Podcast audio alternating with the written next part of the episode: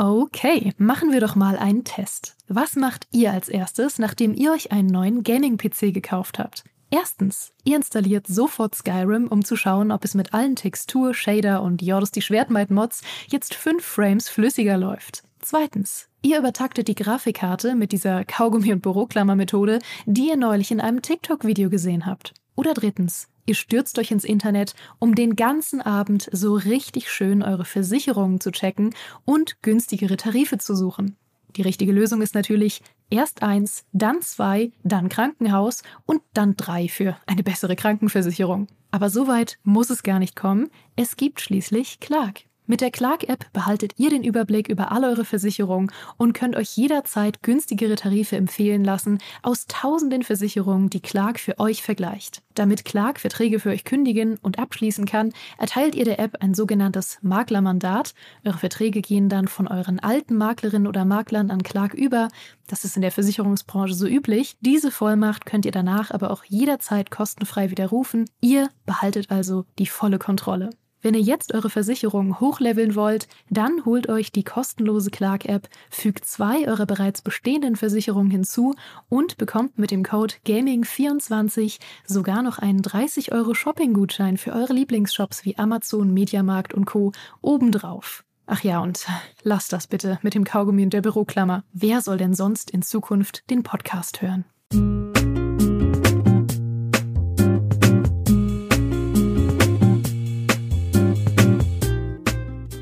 Also ich bin ja kein Experte für Management, aber wenn sich der Geschäftsführer einer Firma, die gerade einen Skandal hinter sich hat wegen toxischer Führungskultur, die zahlreiche Menschen entlassen und fünf Niederlassungen schließen musste, die Projekte entweder ganz einstellen, verschieben oder halbgar auf den Markt werfen musste, die im letzten Geschäftsjahr eine halbe Milliarde Euro Verlust gemacht hat und die zuletzt nicht unbedingt den Eindruck erweckte, einer klaren strategischen Linie zu folgen, wenn sich also dieser Geschäftsführer dieser Firma an seine Belegschaft wendet und sagt, so, Freunde, jetzt liegt der Ball bei euch, unser Line-up auf dem erwarteten Qualitätsniveau fertigzustellen, damit wir zeigen können, was wir leisten können da frage ich mich dann schon, ob ich gerade ein Stromberg-Drehbuch lese oder ob das Yves Gilmour von Ubisoft tatsächlich so gemacht hat. Und ja, das hat er gemacht, Anfang 2023. Danach gab es natürlich das große Zurückrudern und die Entschuldigung war doch alles nicht so gemeint. Ne? Wir wollen doch hier einfach eine große Familie sein und alle für das Unternehmen da sein. Aber es wirkt schon so, als lägen die Nerven blank bei Ubisoft. Und Yves Gilmour hat ja irgendwie auch recht. Sie müssen zeigen, was sie leisten können. Dass sie das müssen, liegt aber auch daran, dass das Management um Yves Gilmour vorher so einiges verbaselt hat. Woher diese Ubisoft-Krise kommt und ob uns das Showcase jetzt auf der Nicht-E3 das Gefühl gegeben hat, dass Ubisoft wieder im Aufwind ist, darüber möchte ich heute sprechen. Nämlich unter anderem mit Annika von der GamePro, die sich das Assassin's Creed Line-Up schon zeigen und erklären lassen hat und auch sonst viel zu sagen hat zu dieser Ubisoft-Krise. Herzlich willkommen. Hallo. Und natürlich ist auch Dimi mit dabei. Dimi ist immer mit dabei, wenn es um Ubisoft geht, weil in seinem Herzen ein ganz besonderer Platz reserviert ist für Ubisoft-Spiele. Äh, nur leider wurde dieses Herz in letzter Zeit so einige Male gebrochen. Hallo. Hi. ja, schön, dass ihr beiden da seid, äh, um äh, ja über den aktuellen Stand bei Ubisoft zu sprechen, um vielleicht nochmal aufzuzäumen, wie diese Krise äh, sich überhaupt gerade zeigt, ne, sowohl inhaltlich als auch wirtschaftlich. Ich habe es ja vorhin schon gesagt, sie haben über eine halbe Milliarde Euro äh, Verlust gemacht im letzten Geschäftsjahr. Der Umsatz ist rückläufig im Vergleich zum Vorjahr. Das sind immer schon sehr schwierige Zeichen. Ne? Sie haben Spiele verschoben, Skull and Bones schon wieder verschoben worden. Sie haben irgendwie Siedler neue Allianzen in Zustand oder in der Form auf den Markt gebracht, mit der wir, ich sag's mal, also mit der wir nicht gerechnet hätten. Ne? Ist ein anderes Spiel geworden. Sie haben Spiele eingestellt, so ein Ghost Recon Frontline äh, ist verschwunden. Äh, sie haben auch noch andere Spiele, die in der Entwicklung waren, eingestellt. Auch dieses Jahr nochmal, Anfang des Jahres, haben sie drei Projekte äh, gestrichen. Gute Nachricht, Beyond Good and Evil 2 soll weiter in Entwicklung sein sagen sie. Ja, mal gucken, äh, wie es damit weitergeht. Aber trotzdem, es gibt halt alles kein gutes Bild ab. Da läuft einiges schief bei Ubisoft. Jetzt kann man natürlich da von außen drauf gucken, ne, wenn man äh, Ubisoft-Spiele mag und gerne spielt und sagen, ja, aber Freunde, hier bei der GameStar, äh, Assassin's Creed Valhalla hat sich doch super verkauft. Ne? Die haben letztes Jahr gemeldet, sie haben eine Milliarde Dollar damit verdient. Ende letzten Jahres gab es die Meldung, es gibt über 20 Millionen Spielerinnen und Spieler von Assassin's Creed Valhalla. Das übersetzt sich nicht eins zu eins auf Verkaufszahlen, weil es auch bei äh, PlayStation Plus extra eine Zeit lang zu spielen war als Teil des Abos. Nichtsdestotrotz eigentlich beeindruckend. Und jetzt fragt man sich ja vielleicht, waren oder war Valhalla und war überhaupt die Assassin's Creed Serie trotzdem auch ein Ausdruck einer inhaltlichen Krise, dass sie auch bei Assassin's Creed nicht wissen, wo sie hinwollen? Annika, wie ist das? Deutliches Ja. ähm, also du hast schon gesagt, die Verkaufszahlen waren super. Also was das angeht, können sich die Aktionäre ja auch, weil Ubisoft ist ja ein, äh, eine Aktiengesellschaft, überhaupt nicht beschweren. Mhm. Aber für uns Spieler, Spielerinnen war das dann doch ein Titel, wo man wieder mal gemerkt hat, so langsam irgendwas ist da ein bisschen faul. Also ich selber zum Beispiel muss auch sagen, ich habe es komplett durchgespielt. Also ich hatte auch meinen Spaß damit und viele andere auch. Allerdings darf man nicht vergessen, da kam diese Ermüdungserscheinung. Irgendwann so, also Valhalla war sehr repetitiv. Die Nebenquests waren, waren gelinde gesagt, ähm, für Pops, um es mal so auszudrücken. Ähm, also man merkte schon, äh, da kommt der Punkt, wo jetzt wieder was geschehen muss, damit Assassin's Creed nicht so weitermacht und langsam äh, so ein bisschen einen Abflug macht. Ähm, auch die ganzen DLCs, die kamen, ja, für die Fans wie mich äh, war das schon spaßig, aber auch da hat man sich irgendwann gedacht, so, okay, noch ein DLC, noch ein DLC, will man das Geld dafür ausgeben? Es ist, ja, man merkt einfach, wir rennen so langsam gegen eine Wand und da mhm. muss jetzt was passieren. Mhm. Ich äh, habe lustigerweise letztens einen ganz coolen äh, Video-Essay gesehen auf YouTube ähm, mit der Headline Assassin's Creed Valhalla ist im Prinzip ein Spiel für niemanden. ähm, und der ist natürlich ein bisschen plakativ, aber die, die Kernaussage war, dass man an diesem Spiel schon sehr so diese man hat diesem Spiel sehr angemerkt, dass Ubisoft sich in der kreativen Ausrichtung recht leicht verunsichern lässt. Und ähm, das war ja auch so ein bisschen was, das wurde viel thematisiert nach diesem ganzen super klaren Rollenspielfokus von Assassin's Creed Odyssey dass sie das sehr zurückgefahren haben in Valhalla, ja, mit diesen ganzen Statuswerten und so, weil sie da die Kritik vieler lauter Fans gehört haben. Und auf der anderen Seite wollten sie dann Dinge zurückbringen, die so sind wie früher, ja. Da mhm. haben dann irgendwie, es gibt jetzt wieder Social Stealth, Leute, das wollt ihr doch haben, dass man sich dann wieder irgendwie da in der Menge verstecken kann und alles. Was es dann aber in der Realität war in Valhalla, war, dass du ab und zu mal dich an den Tisch stellen konntest und so ein bisschen auf eine Bank setzen und ab und zu mal einen, einen, äh, weiß nicht, einen Bettler bestechen konntest, damit er Wachen ablenkt. Es war alles extrem oberflächlich und in dem Sinne war Valhalla sehr versatzstückhaft. Es hatte sehr viel von früher mal so reingeworfen und reingesprenkelt. Es hatte sehr viel von dem von Origins und Odyssey, also dieser neueren Generation von Assassin's Creed, reingesprenkelt. Aber so richtig eine kreative Linie hat man dem Spiel nicht so ganz angemerkt. Und das war auch was, ähm, sie haben ja dann in den DLCs zum Beispiel sehr auf diese Fantasy-Elemente gesetzt. Äh, da habe hab ich letztes Jahr war ich auf dieser Pressekonferenz in Paris und habe ich mit dem äh, Marc Alexi, also dem Head of Assassin's Creed, gesprochen und er meinte da auch, da haben sie einfach gemerkt, dass obwohl die Leute das viel gekauft haben, irgendwie ist das nicht das, was klickt mit Assassin's mhm. Creed. Mhm. Und jetzt mit Assassin's Creed Mirage äh, rudern sie da ja schon wieder sehr zurück. Also sie sie reagieren die ganze, also das muss man ja schon sagen, Ubisoft reagiert die ganze Zeit auf Impulse. Sie reagieren auf Branchenentwicklungen, sie reagieren auf Feedback. Das, was dann im Endeffekt rauskommt, ist dann oft trotzdem nicht das, was die Leute wollen. Aber man merkt eben dieses permanente, wir richten uns nach neuen Impulsen aus. Mhm. Äh, ja. Das ist ja auch einer der Vorwürfe, die äh, Berichten zufolge Yves Gilmour entgegengeworfen wurden aus der Belegschaft nach seiner etwas äh, ungeschickten Kommunikation, die ich gerade zitiert habe, dass sie gesagt haben, ja, aber Freunde, also in Richtung Management gerichtet, äh, was, was habt ihr denn gemacht, als der Ball bei euch lag? Ja, wir laufen hier Trends hinterher bei Ubisoft und setzen keine mehr selbst. Ne, Assassin's Creed, darf man nicht vergessen, hat damals einen Trend gesetzt und mitgesetzt zur Open World und zum Parcours und ne, das hat halt äh, geprägt. Das war damals ein Spiel, was viel Aufsehen erregt hat. Und jetzt war es so, dass auch das wieder Berichten zufolge, also es ist nicht endgültig bestätigt, aber ich glaube sofort, wenn ich es lese, dass bei Ubisoft eine Zeit lang in den letzten Jahren parallel zwölf Battle Royale Spiele in Entwicklung waren. Also ich glaube, die werden nicht mehr alle erscheinen. Aber es ist einfach diese, es ist so ein bisschen Ausdruck von Hilflosigkeit, ne? Was irgendwie die, die Ausrichtung angeht von ihren Spielen.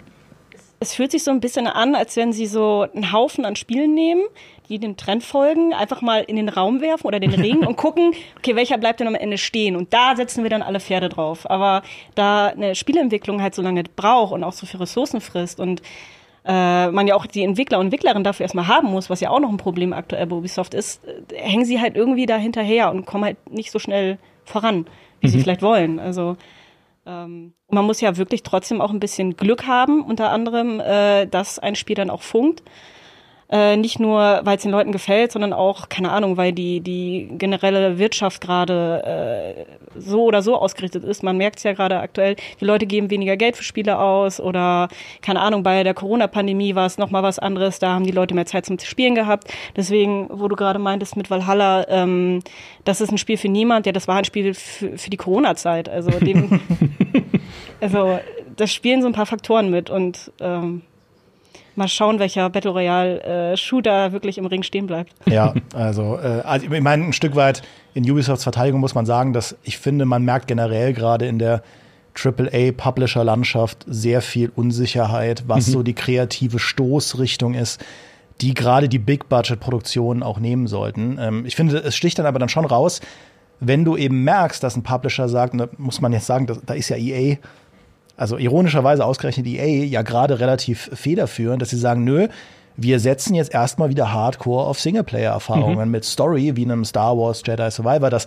dann, als es rauskam, seine eigenen technischen Probleme hatte, aber ähm, zumindest in der Leitlinie, ja, mit einem Dead Space Remake, das richtig, richtig gut war. Also das sticht dann sofort raus, aber mhm. gleichzeitig hast du eben überall in der, in der AAA-Landschaft aktuell diese Experimente, gerade im Multiplayer. Niemand, also jetzt, ne, die ganzen Extraction-Shooter, die dann irgendwie kommen sollten, da hat ja immer noch niemand irgendwie was halbwegs Erfolgreiches an, an den Start gebracht, was irgendwie in der Kragenweite von einem Tarkov mithalten kann. Ähm, und jetzt hast du halt Bungie mit Marathon, die ja dahinter hinter sind und so. Aber du merkst generell gerade einfach, finde ich, so eine kreative Verunsicherung, ähm, die ja eigentlich seit Aufkommen von Battle Royale so ein bisschen vorherrscht. Ähm, da ist Ubisoft nicht so, finde ich, sticht so nicht heraus. Wo sie aber schon herausstechen, ist, dass es ihnen halt wirklich wenig gelingt, diese eigenen Akzente, wie du auch gesagt hast, dieses Funken, diesen eigenen Akzent so wirklich zu platzieren. Du merkst diesen Spielen einfach an, dass sie halt den Trends hinterherrennen und sie machen mhm. es halt oft nicht gut genug, nicht einzigartig genug. Auch ein Call of Duty Warzone ist ja nur den Trends hinterhergerannt. Aber im, als Spiel am Ende war es so gut, dass es auf dieser Welle geritten ist und dann sich aber hat platzieren können. Aber das gelingt Ubisoft dann oft nicht. Ironischerweise gelingt es ihnen ja immer noch nur mit den Spielen, die sie sowieso schon seit Jahren platziert haben, nämlich Rainbow Six und Just Dance und so. Aber dieses richtige, also ich sag mal, dieser große Traum, den sie ja hatten, 2018, 2019, 2020 von dieser Service Game Open World, die ja. jahrelang dann irgendwie sie über Wasser hält mit Battle Passes in äh, Ghost Recon Breakpoint und so. Ich glaube, der Traum ist halt geplatzt. Und ich finde, das merkt man zumindest schon. Da nehmen sie auch so ein bisschen Abstand von und ich wäre auch überrascht, wenn sie jetzt immer noch neue Battle Royale Spiele ankündigen würden. Mhm. Ich glaube, der Zug ist irgendwie abgefahren. Ja, das, da wäre ich auch sehr überrascht tatsächlich. Aber ich traue ihnen alles zu inzwischen. Ja. Ähm, ich glaube, was Ubisofts Problem ist jetzt auch im Vergleich zu einem Electronic Arts oder zu einem Activision ist, ihnen ist halt ihr naja, der, ihr, ihr Fundament bisschen durch die Finger geglitten, gerade weil sie halt bei diesen AAA-Spielen, bei den Assassin's Creeds, auch bei Far Cry, bei Far Cry 6 hat man es ja auch gemerkt, weil sie da ein bisschen sich in ihrer eigenen Formelhaftigkeit verloren haben und nicht mehr wirklich in der Lage waren, das neu zu iterieren und innovativ zu sein und das weiterzuentwickeln. Also Sie sagen ja, Ubisoft schreibt jetzt selbst in seinem Geschäftsbereich und äh, Bericht in äh, unsere Stärke besteht darin, Dinge einfach iterativ zu entwickeln. Iterativ heißt ja Schritt für Schritt immer besser machen. Ja, wo habt ihr denn Assassin's Creed und Far Cry Schritt für Schritt immer besser gemacht? Mhm. Ja, ihr habt Experimente gemacht. Ihr habt irgendwie in Odyssey dann das, äh, die Items unterschiedlich eingefärbt und wichtiger gemacht, damit ich irgendwie Leute nicht mehr stealth killen konnte, weil mein Messer nicht hochlevelig genug war. Aber das ist nicht iterativ weiterentwickeln, ihr experimentiert, aber ziellos, oder so wirkt es zumindest ähm, für uns außen. Und wenn man sich dann auf der anderen Seite die anderen großen Publisher anguckt, wo man auch dazu sagen muss, Activision hat jetzt auch Umsatzeinbußen hinnehmen müssen, immerhin, aber dafür deutlich mehr Gewinn als Ubisoft mit, ihrem, mit ihrer halben Milliarde Verlust im letzten Jahr.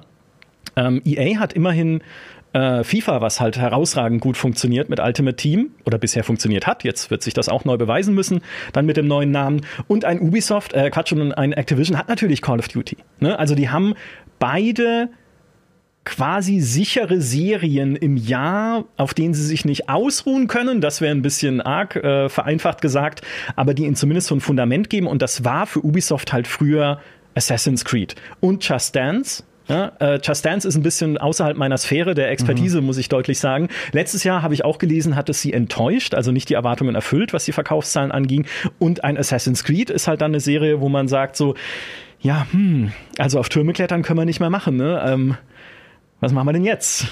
Ja, aber ich meine, also ich würde schon sagen, dass ein Assassin's Creed Odyssey schon eine iterative Weiterentwicklung war gegenüber Origins, weil sie ja wirklich mhm. gesagt haben, wir fahren diesen Rollenspielaspekt jetzt noch mehr. Wir gehen jetzt hin und machen Story-Entscheidungen, wir gehen jetzt hin und machen Statuswerte und Character-Builds und wir gehen da überall noch mehr in die Tiefe. Sie haben das halt, also ich, ich fand Odyssey ja fantastisch, aber ich verstehe die Kritik, dass das natürlich immer noch nicht da ist, wo viele Rollenspiele, die seit Jahrzehnten Rollenspiele sind, qualitativ sind, ja.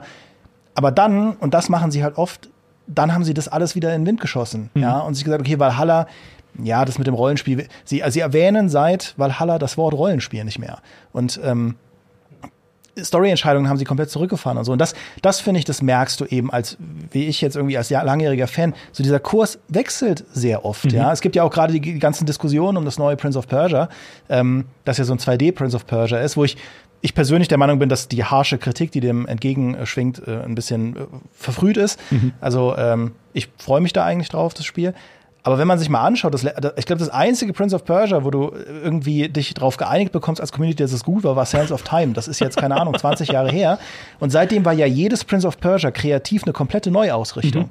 Und ähm, das war damals noch eine andere Zeit, aber ich finde, heute merkt man, dass sehr oft dieses Fehlen von Stetigkeit, dieses fehlende Vertrauen in so eine eigene kreative Vision, die wirklich als Leitlinie ist. Weil ich hätte es cool gefunden, wenn sie bei Valhalla gesagt hätten, wir machen jetzt einfach diesen Rollenspielweg, machen wir jetzt noch besser. Story-Entscheidungen, die wirklich mal gravierend sind und nicht so oberflächlich. Character-Builds, die wirklich mal was heißen. Wir färben nicht einfach nur Items ein, wie du sagst, sondern wir denken uns da noch mehr bei. Wir lernen da mehr. Wir haben Leute eingestellt, die irgendwie vorher an The Witcher gearbeitet haben. Was weiß ich. Das wäre ja auch ein Pfad gewesen. Die hätten vielleicht viele Fans doof gefunden. Mhm aber das, da muss man sich dann halt drauf committen, weil du kannst nicht sagen, wir machen ein Assassin's Creed, das ein Action-Adventure ist für die Fans von früher und wir machen ein Rollenspiel, was ist für eine komplett neue Zielgruppe. Du kannst nicht auf allen Hochzeiten tanzen, weil dann wird dein Spiel irgendwann beliebig und generisch und das ist halt der Vorwurf, den sie sich ja dauernd anhören müssen mit ihren Open Worlds. Dass es nur so ein generisches Abklappern ist.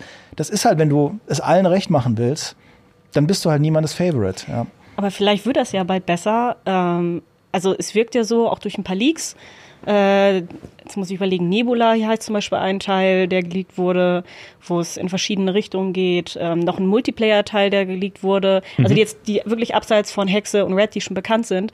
Ähm, das, also es sieht für mich danach aus, als wenn sie da jetzt wirklich noch mehr melken wollen und, und wirklich verschiedene Richtungen gehen und äh, Genres angreifen, so dass natürlich die Hoffnung zumindest jetzt besteht, dass sie sich zum Beispiel jetzt bei einem Red äh, komplett wirklich auf dieses Rollenspielelement so konzentrieren, dass es die Rollenspielfans wirklich abholt und dass es funktioniert und auch richtig Klick macht und nicht, wie du sagst, so halt so ein, so ein Wischiwaschi ist. Ja. Äh, also das ist zumindest jetzt die Hoffnung oder, oder meine Vermutung, dass es jetzt der Gedanke von Ubisoft ist.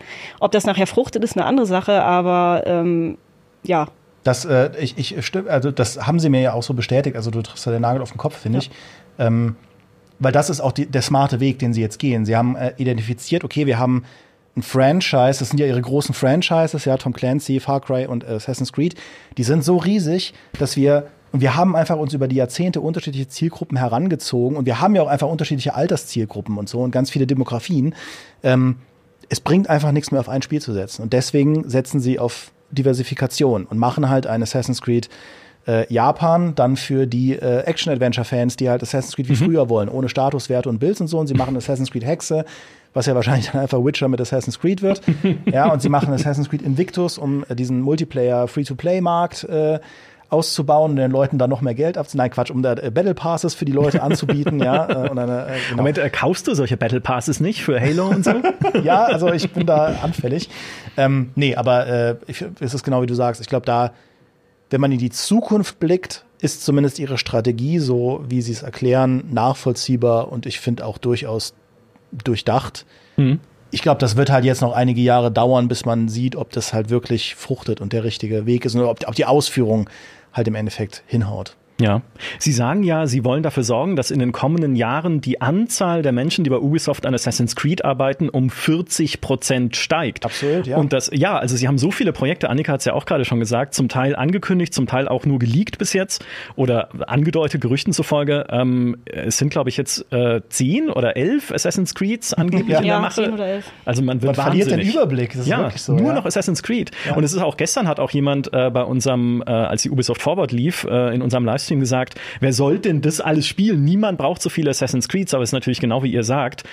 Niemand soll die alle spielen, sondern es soll einfach, egal was du magst, immer ein Assassin's Creed geben, was dich in irgendeiner Form abholt und bedient. An sich clever, aber völlig richtig, ne? Das ist erstmal abzuwarten, ob das dann am Ende klappt. Und es ist ja auch wieder Ausdruck von diesem komischen strategischen Hin und Her, was sie hatten in den letzten Jahren. Ne? Ursprünglich eigentlich gekommen aus der AAA-Entwicklung. Eigentlich ist, wenn man ehrlich ist, ist Ubisoft ja eigentlich auch kein Publisher. Ubisoft ist ein sehr großer Entwickler mit ursprünglich über 20.000 Menschen, die da arbeiten weltweit in diesen vernetzten Studios. Inzwischen ein paar weniger, weil sie äh, Leute entlassen mussten letztes Jahr, auch um Kosten einzusparen.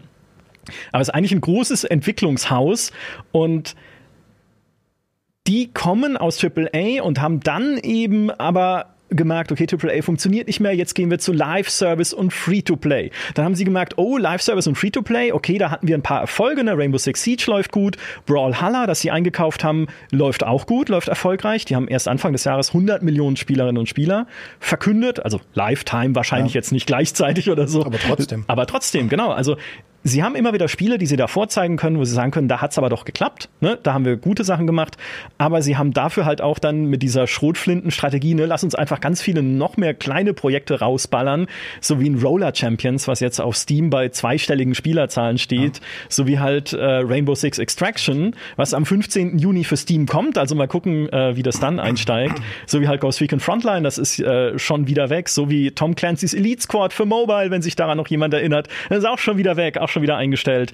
Ähm, es gibt ein Spiel, auf dem momentan da noch die Hoffnungen ruhen, zu dem kommen wir gleich. Ne, das war nämlich dann auch auf der Ubisoft Forward zu sehen, auf dieser nicht E3. Aber so, das war dann, das, das war dann diese, dieser Live-Service-Push und dann haben sie gedacht, okay, der führt aber auch nicht wirklich so richtig zum Ziel. Jetzt ist es dann doch wieder zurück zu AAA, aber auch gleichzeitig irgendwie, irgendwie doch auch weiterhin ein bisschen Live-Service, aber auch Mobile. Ne? Jetzt kommen dann die Mobile-Spiele mit irgendwie Rainbow Six Siege Mobile, mit The Division Resurgence und so weiter. Also ein sehr deutliches Meandern einfach gewesen in den letzten Jahren und dass das irgendwo ähm, die Leute verunsichert. Und wie gesagt, wenn ein Dutzend Battle Royale Spiele in Entwicklung ist, ne, das ist natürlich jetzt auch kein Wunder, dass dann äh, die Belegschaft sagt, macht ihr doch mal was mit dem Ball ja, bei der Ausrichtung dieses Unternehmens. Ähm, was ich ja auch im Einstieg noch erwähnt habe, Ubisoft hatte jetzt in den letzten Jahren einen Skandal. Ne? Es gab eine toxische Führungskultur, es gab äh, äh, Vorwürfe der Belästigung, es gab die äh, Vorwürfe, dass der Kreativchef, der Herr Chascoeta, Meetings im Stripclub und sowas gemacht hat. Und äh, es wurden ja daraufhin auch viele Leute rausgeschmissen bei Ubisoft. Also die mussten gehen. Jetzt ist ja so, dass Yves Guillemot ähm, sich relativ überrascht und ahnungslos gegeben hat, was das Ganze anging. Annika, glaubst du ihm das? Nein, äh, du hast ihn ja gerade schon erwähnt. Ich hoffe, ich spreche ihn richtig aus, den Serge äh, Haschkuita oder? Pascoet? ich habe keine Ahnung, entschuldigt mein. Ja, ja. Äh, äh, Schwierig. Ja. Ähm, der, der Chief Creative Officer war, ähm, der ist ja dann gegangen geworden, äh, nachdem ihm dann auch vorgeworfen wurde, dass er mit Belästigung, also sexuelle Belästigung am Arbeitsplatz zu tun hatte. Und der soll ja auch ein guter Freund der Gilmo-Familie sein oder gewesen sein. Und dementsprechend kann ich mir einfach nicht vorstellen, dass da, dass der Yves da überhaupt nichts wusste. Ähm, also wenn er was wusste, da hätte er eigentlich was tun müssen. Mhm. Äh, das erinnert mich jetzt so ein bisschen an Activision, wo man sich auch denkt, Kotick äh, soll ja auch was gewusst haben oder selbst beteiligt gewesen sein und da ist auch nichts passiert. Wobei ich dazu sagen muss, in dem Vergleich dazu fühlt sich das bei Ubisoft alles so ein bisschen unter den Teppich gekehrt an. Ähm, ich meine, der Blick bei Activision, der, der ist auch äh, schärfer, da gucken wir noch mehr drauf. Ähm, aber ich habe jetzt zum Beispiel selber noch mal bei der Recherche jetzt vorab so länger, da hat man nichts mehr davon gehört. Ja. Ähm, die ganze Zeit geht es immer nur um den Sexismus-Skandal bei Activision und, und Ubisoft, ja, äh, der Eve hat sich entschuldigt, ein paar Maßnahmen, ein paar Entlassungen in der Führungsriege und das war's gefühlt. Ähm, ja, Und dann steht man da und denkt sich, was ist da jetzt nachgekommen? Und ich meine, die machen es natürlich, denke ich mal, auch, ne, die, die Aktionäre ein bisschen beruhigen.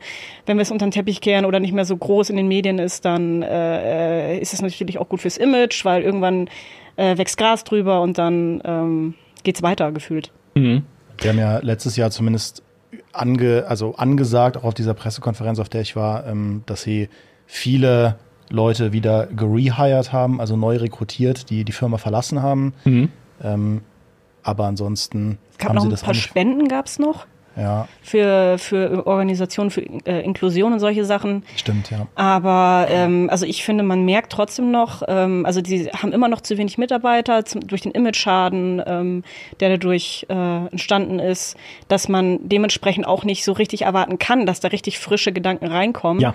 Und dann auch zum Beispiel mhm. die Ubisoft-Formel irgendwie mal so ein bisschen über den Haufen geworfen wird oder äh, mal ein paar Innovationen kommen. Also äh, wenn man keine Arbeiter hat, weil sie nicht wollen, oder nicht da sind, dann, ja, was willst du machen? Ja, das ist, finde ich, das ist ganz elementar ja das Problem des Ganzen. Nicht nur, dass es uns natürlich leid tut für die Leute, die unter diesen mhm. Bedingungen mhm. arbeiten mussten bei Ubisoft, sondern genau wie du sagst, dass sie neue Leute brauchen, die neue Ideen in diese Firma tragen, die das Ganze vielleicht auch mal aufrütteln und sagen, so Freunde, so geht's halt hier nicht weiter. Ja, also wenn wir wieder erfolgreich sein wollen, dann müssen wir Dinge ändern. Aber die wollen da ja vielleicht gar nicht hin, ne? weil sie sagen so, ja, unter den Bedingungen. Ne? Ich meine, klar, wenn sie es jetzt gebessert hat, äh, hoffen wir es. Aber so richtig sagen kann man es nicht, ne? Ja, eben. Also das, das, hat, das, das schwingt halt so unschön mit. So, hat sich jetzt gebessert oder nicht? Ich weiß ja nicht. Ja. Das kann ein richtiges Problem sein für ein Unternehmen dann tatsächlich, wenn du keine Leute mehr findest oder nur noch wenige Leute findest, die halt dann sagen, okay, da will ich hin. Also die auch wirklich mit Leidenschaft sagen, okay, ich will bei Ubisoft an Assassin's Creed arbeiten, weil das eine Serie ist, die mir viel bedeutet. Ich will die äh, aufs nächste Level heben ach nee, gehe ich doch lieber irgendwo hin, wo es bessere Arbeitsbedingungen gibt, ne? Vielleicht, damit ich halt nicht, da, nicht so ähm, Team ausgesetzt bin. Ja, also äh, das kann tatsächlich eine, äh, eine, eine zusätzliche Belastung. Wobei, sein. wenn ich noch mal kurz auf Activision zurückkommen darf, ich meine, da, wie gesagt, der Skandal ist da auch groß. Äh, und hat äh, Wellen geschlagen, aber sie haben es ja zum Beispiel jetzt zuletzt mit Diablo 4 auch hinbekommen. Hm. Ähm, es kann also funktionieren, aber äh, ja, die, die Last ist halt groß. Ja, und bei Blizzard gab es ja auch Beschwerden über Crunch zuletzt bei World of Warcraft und Co. Also das ist auch noch nicht, glaube ich, alles komplett durchgestanden. Schwierig. Glaubt ihr denn, glaubt ihr denn, Ubisoft hat auch immer noch Stärken, die sie eigentlich ausspielen könnten? Also, ne, weil sie sind ja immer noch ein riesengroßes Unternehmen und sie sind auch immer noch einer der prominentesten Publisher, zumindest in Europa jetzt für uns und auch so im, im Westen, würde ich mal sagen. Glaubt ihr, die haben immer noch die, die Mittel, sich zu erneuern und die, äh, die Strukturen, um sich zu erneuern? Ich wäre jetzt auf Spielinhalte eingegangen und nicht auf die Strategie dahinter. Ähm und geile Spiele. nee, mir fiel als erstes, wo du es gerade meinst, ein, äh, so, die haben halt diese Open Worlds, die halt irgendwie einen doch reinziehen als, als Punkt, worauf sie aufbauen können, womit sie halt werben können. Ähm, ja, im Hintergrund strategisch ich glaube, das dauert jetzt eine Zeit lang, bis sie sich richtig erholt haben, wenn sie sich überhaupt erholen. Also das wird jetzt noch ein paar Jahre dauern. Ähm, ich würde jetzt auch mal sagen, von dem, was ich bei der Ubisoft Forward gesehen habe, äh, das ist zumindest schon mal so ein kleiner Lichtblick. So, ich bin da vorsichtig optimistisch, äh, dass wir da in Zukunft halt dementsprechend ein paar Spiele bekommen. Ich meine, das muss ich auch erst noch zeigen, wie gut die werden, ob da wieder Downgrade-Debatten oder sonst was dabei ist. Mhm. Aber ähm, ja, unschlüssig. Also ich, also ich glaube, der Raum für Erneuerung ist auf jeden Fall da, weil da arbeiten ja immer noch sehr, sehr viele talentierte Menschen. Also gerade in den, in den Dev-Teams für die einzelnen Spiele, das darf man ja nicht vergessen, die, alleine diese Open Worlds zu bauen. Also, ne, wir, ich will jetzt nicht zu weit vorweggreifen, aber was man da gesehen hat, was Massive an den Start bringt mit Star Wars, Outlaws ja. und das Avatar-Spiel und so, wie das aussieht und über Spielinhalte und so weiter. Ja, das ist alles noch zu einem sehr frühen Zeitpunkt, aber da, da sind garantiert extrem kompetente Leute dahinter, die das Ganze entwickeln. Ich glaube, im Story Department sollten sie dringend mal neue Leute einstellen in all ihren Franchises. Ähm, und sie haben ja auch immer noch sehr mächtige Marken. Ja? Also die, mhm. die Tom Clancy-Marke, da steht ja immer noch viel dahinter. Ja? Das Splinter Cell und so weiter. Also da, das Potenzial, und das ist ja das, was Leute, also sage ich mal so, alte Fans wie mich, ja, da immer noch irgendwo bei der Stange hält, ähm, diese, man sieht ja immer noch die Potenziale, die drinstecken in einem Splinter Cell, in einem Assassin's Creed. Assassin's Creed Mirage müsste ja nur wieder eine richtig spannende Assassinengeschichte erzählen. Einfach eine schöne Story, die einen mitreißt, mhm. mit einem soliden Gameplay, eine kleine, coole 30, 40 Stunden Erfahrung, also klein für Assassin's Creed Verhältnisse. und das wäre ja schon gut, ja. Und das sieht man schon. Auch die, die Teams, die Rainbow Six am Laufen halten seit, keine Ahnung, sechs, sieben Jahren, ein For Honor, das immer noch neue Inhalte bekommt. Also da ziehe ich doch meinen Hut, weil da kann man wirklich sagen, das ist doch ein Passionsprojekt, dass das immer noch lebt die Leute, die da jetzt dran arbeiten, die haben ein Feuer, das ich einfach nur respektieren kann, ja, weil so viel Geld wird vorne nicht mehr abwerfen und so weiter und so fort. Ich glaube, bei einem, bei einem Studio oder generell bei einem Publisher, wo so viele tausend Menschen arbeiten, hast du immer das Potenzial für Erneuerung. Du musst diesen Leuten halt nur die Bahn verschaffen. Ja, und das ist zumindest das, was man ja an der Spitze auch sieht dass sie jetzt sehr viel auch so Franchise-Manager haben und sehr viel mhm. auf Brand-Management gehen und versuchen ja auch ihre Franchises nicht mehr als Spiele zu sehen, sondern als Multimedia-Franchises mit Netflix-Serien zu Assassin's Creed und allem drum und dran. Da ist Potenzial drin, aber da ist eben auch das Risiko drin, dass es sehr schnell einfach absolut nach Corporate klingt, ja, und äh, nach, okay, wir wollen halt aus Assassin's Creed möglichst divers Geld rausholen und ähm, ich glaube, was sie brauchen, ist, sage ich mal, im Fundament Studios, die geile Spiele machen wollen und auch können.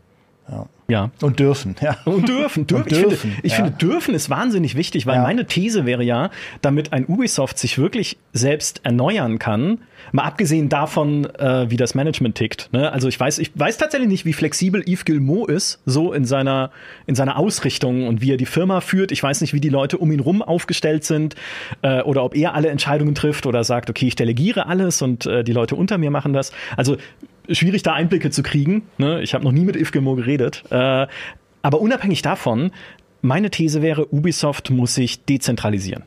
Mhm. Weil Ubisoft ist ja durch seine ganze weltweit vernetzte Studiostruktur auch ein, ne, ein Unternehmen, in dem eigentlich alles geteilt wird.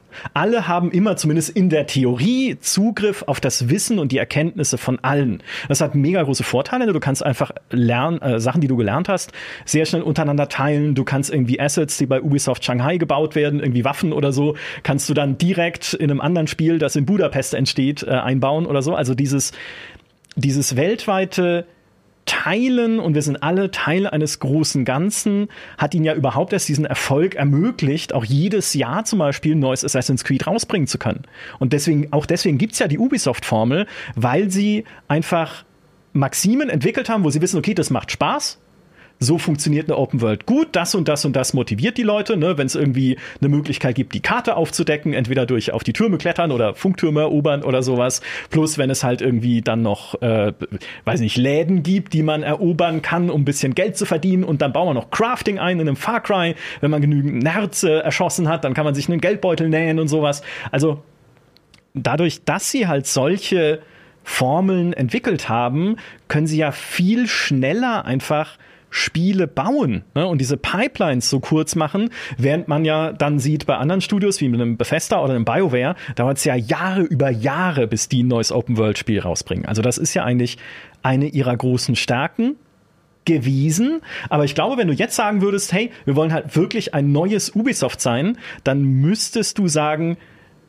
schaltet Skynet ab. Ja, also schaltet mhm. dieses Netzwerk ab oder zumindest wir nehmen gewisse Studios, von denen wir wissen, dass die eine kreative Kraft haben, von denen wir wissen, die können was und nehmen die ein bisschen raus aus dem Ganzen.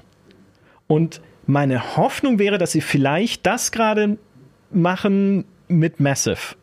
Also, dass sie hoffen, dass Massive für Ubisoft das wird, was ein Respawn momentan ist für EA. Ja. ja so eine Kreativschmiede.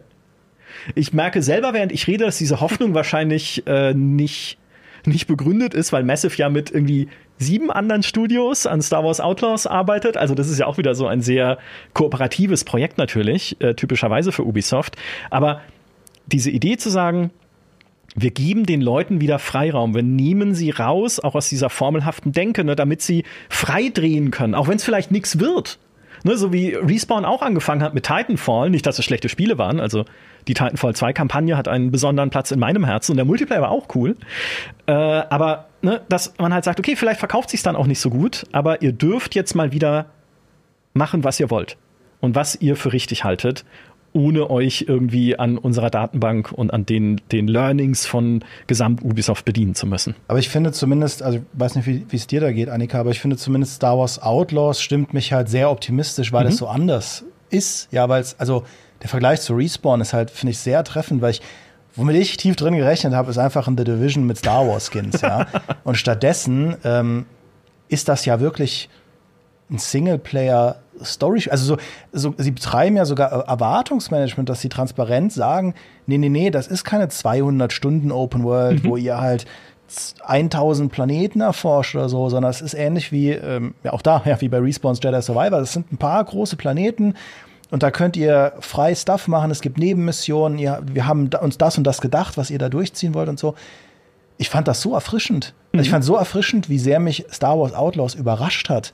Ähm, und das stimmt mich schon. Also ich, ich setze da große Hoffnungen drauf, dass das so eine neue so eine neue, sage ich mal, Flexibilität auch wieder anzeigen könnte für AAA-Produktionen von Yubi.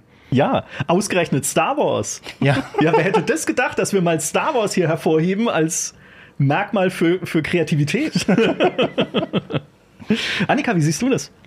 äh, muss ich Demi eigentlich zustimmen, wobei ich ähm, tatsächlich ein bisschen zurückhaltender war, als es gezeigt wurde. Es liegt aber nur daran, weil ich noch ein bisschen durch äh, Jedi Survivor noch so ein bisschen und weil ich gerade äh, Andor oder Endor nachhole, noch ein bisschen, also anderweitig ein bisschen gesättigt bin von Star Wars. Deswegen.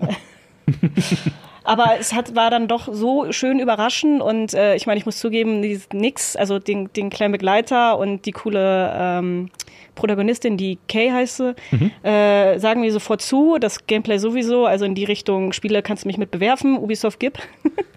Aber ähm, ja, Jetzt habe ich den Faden verloren, was ich sagen wollte. Ja, also ähm, ich kann ihn direkt wieder aufnehmen mit dem ja. anderen Spiel, was Sie ja gezeigt haben, mit Ihrem anderen Open-World-Spiel, mit Avatar, weil da ging es mir ein bisschen genauso. Ich hätte gerne mehr konkretes Gameplay mhm. davon gesehen, also auch wirklich mal, ich spiele Avatar zehn Minuten am Stück oder ein paar Minuten am Stück, so wie es bei Star Wars Outlaws ja auch war. Was sie da als Gameplay präsentiert haben, war halt so ein Zusammenschnitt, auch teilweise nicht aus der Ego-Perspektive, in der man es ja spielt, sondern irgendwie so von außen. Äh, nichtsdestotrotz wenn sie Avatar tatsächlich so ausrichten wie eine, ich meine jetzt mal äh, ein bisschen salopp gesagt, wie ein Far Cry, also wie ein ordentlicher Shooter mit Avatar-Skin in dieser aber sehr cool aussehenden Welt, sehr detaillierten Dschungelwelt, mit Fliegen, mit Tieren, die cool animiert sind und aufeinander reagieren sollen, mit intelligenten Pflanzen, das ist immer noch mein Schlagwort des Jahres, die vor dir zurückweichen. Also eine Welt, die sich tatsächlich lebendig anfühlt und cool aussieht. Und das war ja im Trailer der Fall okay. Ja. Also ich und ich möchte an dem an der Stelle betonen, ich hasse Avatar. Also ich finde dieses Universum so uninteressant. Und äh, James Cameron sagt ja immer, er hat sich das Avatar-Universum als Kind ausgedacht und ich finde, das merkt man. Weil es halt einfach nicht, also es ist halt einfach so simpel. Ja. ja? Pocahontas geguckt hat. Ja, genau, eben. Aber es ist okay. Ja, ich meine, man kann ja trotzdem coole Geschichten darin erzählen. Ich bin noch gespannt, da bin ich wieder bei dem, was Dimi vorhin gesagt hat, ob sie auch in der Story-Abteilung ein bisschen aufgerüstet haben und es halt schaffen, diesen Teil der Avatar-Welt, den sie darstellen, auch mit interessanten Geschichten zu füllen. Aber das ist bei Star Wars ja genau dasselbe. Ne? Also ich will halt mehr erleben als, okay, das sind die Bösen, geh da hin und äh, mach sie weg. Ja. Ne? Also ein bisschen mehr dem Universum halt Tiefe geben und Charaktere reinbringen, die halt eine gewisse Tiefe haben. Aber nichtsdestotrotz, auch da fand ich, das ist ein, sieht aus wie ein, wie ein, also nicht ein Schritt nach vorne, aber wie eine logische Weiterentwicklung dessen, was Ubisoft ist und was sie können. Ja. Ich meine, es hat, es hat auf der, auf der, sag ich mal, negativen Seite ja schon dass man merkt, dass es ein Ubisoft-Spiel ist, weil du deinem Dino, deinem Flugdino da ja unterschiedliche Skins dran packen ja, kannst. Okay, ja, dann auch die Szene, aha. wo dann irgendwie äh, die Hauptperson dann irgendwelchen Crafting-Stuff sammelt und dann irgendwie gesagt hat, ja, du kannst dann neue Upgrades craften und kochen und so. Wo ich denke, ja, ja. geil, das wollte ich ja schon immer mal machen in, in einem Open-World-Spiel. Aber das mal beiseite gelassen, finde ich, das ist einfach mal wieder ein Trailer, wo man so ein bisschen Wow-Momente hat. Also wenn es jetzt nur der Shooter-Part gewesen wäre, selbst dann hätte ich gesagt, habe ich Bock drauf, aber auch diese Flugtiersequenzen und ähm, die Reitsequenzen und das, also ich meine, das Far Cry Gameplay, wie man es ja auch vielleicht in einem Far Cry Primal hatte, ja, also mhm. in diesem Steinzeit Far Cry, das lässt sich ja super gut verheiraten mit so einem Avatar-Szenario, das ja auch sehr viel Natur hat, sehr viel sich da reinbegeben in diese Tierwelt, diese sehr exotische Tierwelt mhm. und so. Also ich habe da, ich hatte vorher auch überhaupt keine Lust auf das Spiel, weil ich dachte, das wird halt so ein Movie-Tie-In, aber ich habe jetzt voll Lust und ich bin auch kein riesiger Avatar-Fan. Ich bin noch minimal skeptisch, äh, weil du gerade meintest, ja, dass die Welt lebendig aussieht. Äh, sah sie jetzt ja bei Star Wars auch aus. Aber wo ich das, was ich vorhin schon mal erwähnt hatte, mit diesen ganzen Downgrades und äh, ich weiß nicht, was das war, Watch Dogs, The Division und die ganzen äh, Spiele von Ubisoft, da war ja auch erst so dieses, ah, sieht geil aus. Und äh, also jetzt nicht nur grafisch, Uh. sondern auch, Mhm. na, wie gesagt, dass es lebendig ist. Man hat ja auch gesehen bei Star Wars, wie dann diese Steine da so über den, über den Boden äh, so kullern vom Wind und also es sieht, ja, es sieht geil aus, aber ich merke halt selber, wie ich dann noch so, so gerade losrennen will und dann doch so merke, ich zöger. Mhm. Äh, weil ich mir denke, ja, okay, äh, Ubisoft kann halt schöne Trailer.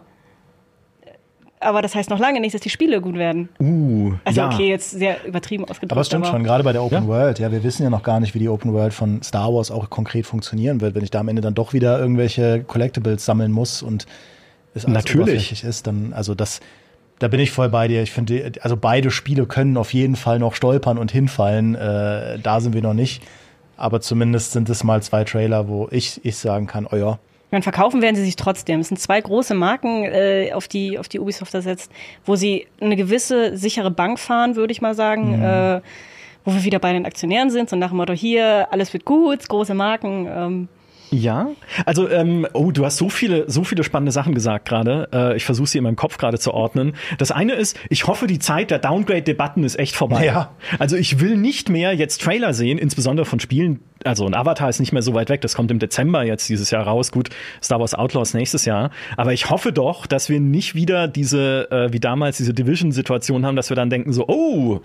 Uh, ist das jetzt die, die Xbox One-Version oder was hier auf meiner Xbox Series oder, ne? Also, ich hoffe, das kann man sich nicht mehr erlauben. Vor allem das Problem ist bei Avatar, wir kennen es aus dem Kino, so bombastisch, richtig, richtig hübsch. Und da erwarte ich was von. Also da erwarte ich wirklich was. Und äh, wenn das Spiel das dann nicht im Ansatz liefert, dann ist schnell die Enttäuschung da. Und was man auch sagen muss, Ubisoft fehlt ja noch auf diesem Collagenbrett der Entschuldigungsbriefe für schlechte oder enttäuschende PC-Releases, weil sie ja letztes Jahr kein Spiel rausgebracht Ja, haben. Also sie sind da noch glimpflich davongekommen.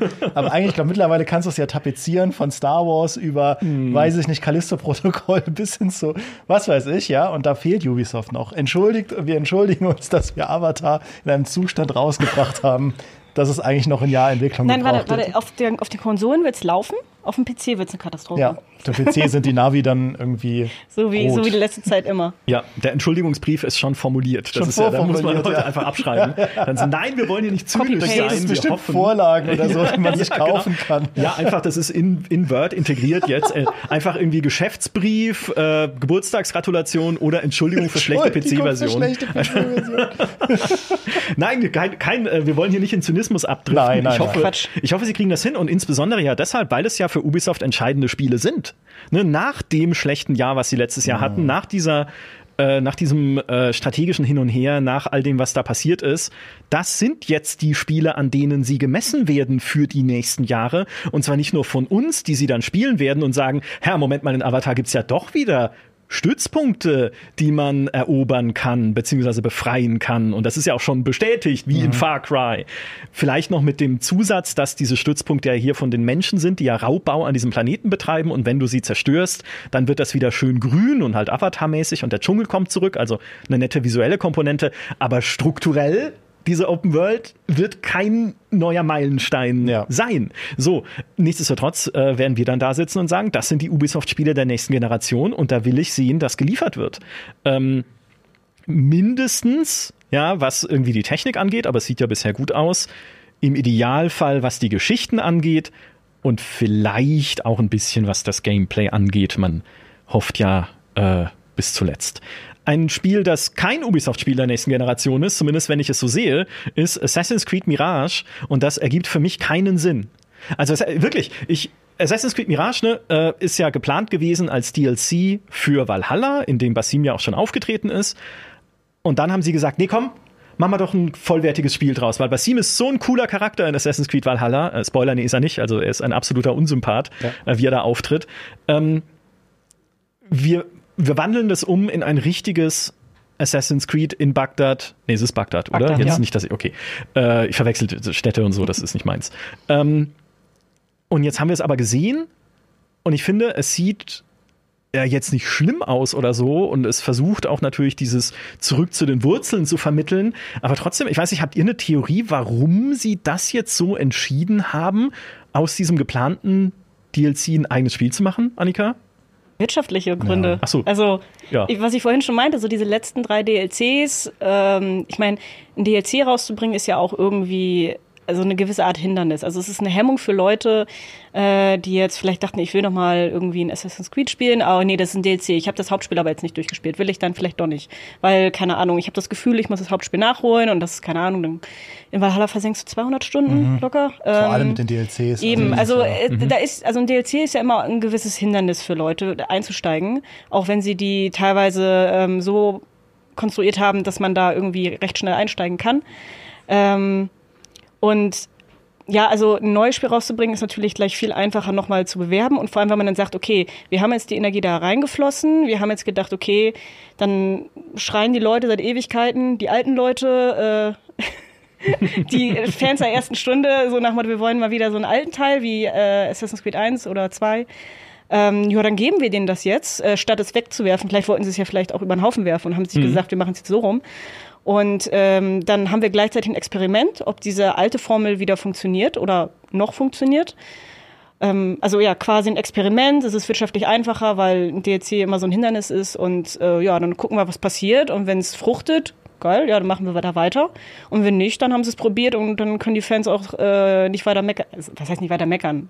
Aber Ja, wir haben euch da, doch da auch hat, dann, hat Ubis, dann hat. Ubisoft geliefert. Also Ja. ähm, ich meine, Grund unterm Strich, es geht um Geld. Ja, ich glaube auch. Also das ist ja, äh, also das jetzt noch als DLC zu vermarkten, wäre ja Marketinggift. Also Valhalla ist ja, also Valhalla hat ja schon länger Updates und Add-ons bekommen als jedes andere Assassin's Creed zuvor. Also sie haben das schon sehr gestretched. Wir sind jetzt im dritten Jahr ohne neues großes Assassin's Creed. Wenn du jetzt sagst, apropos, wir machen jetzt im Herbstgeschäft noch mal ein DLC zu Valhalla, ich glaube, was gewinnst du dadurch? Vor allem, Ja. das Problem ist ja auch, der Hauptcharakter ist Basim. Und ähm, ich will, also ich spoilere jetzt nicht, aber wer halt Valhalla gespielt hat, zumindest weit genug gespielt hat, weiß, dass Basim nicht gerade der sympathischste Charakter ist. Ich habe selber gemerkt, wo es wo es angekündigt wurde, wo ich mir dachte, so, ah, es könnte proble problematisch werden. Will man den überhaupt spielen? Ich meine, mittlerweile durch die neuen Trailer und, und was man so erfahren hat, denke ich mir, okay, das wird spannend. Jetzt will ich wissen, wie sich das so ein bisschen entwickelt hat mit ihm, äh, wie das dazu kam. Aber ja, weiß ich nicht, das dann auch noch als DLC zu vermarkten, ist nochmal ein Stück, Stückchen schwieriger als als neues Spiel. Ja. Ähm, ich meine, es, es hat ja auch interessantes Storypotenzial, dass Basim so ein Unsympath ist. Es ist ja quasi ein umgedrehtes, wie es in Assassin's Creed 1 war. Da beginnt ja Altair als Arsch, ja, und er wird dann halt nett. und da ist es genau umgekehrt. Ja, du hast diesen jungen Basim und äh, merkst halt seine Ursprungsgeschichte. Ähm, Wäre ein cooler Claim. Werde zum Arsch. ja. Ja.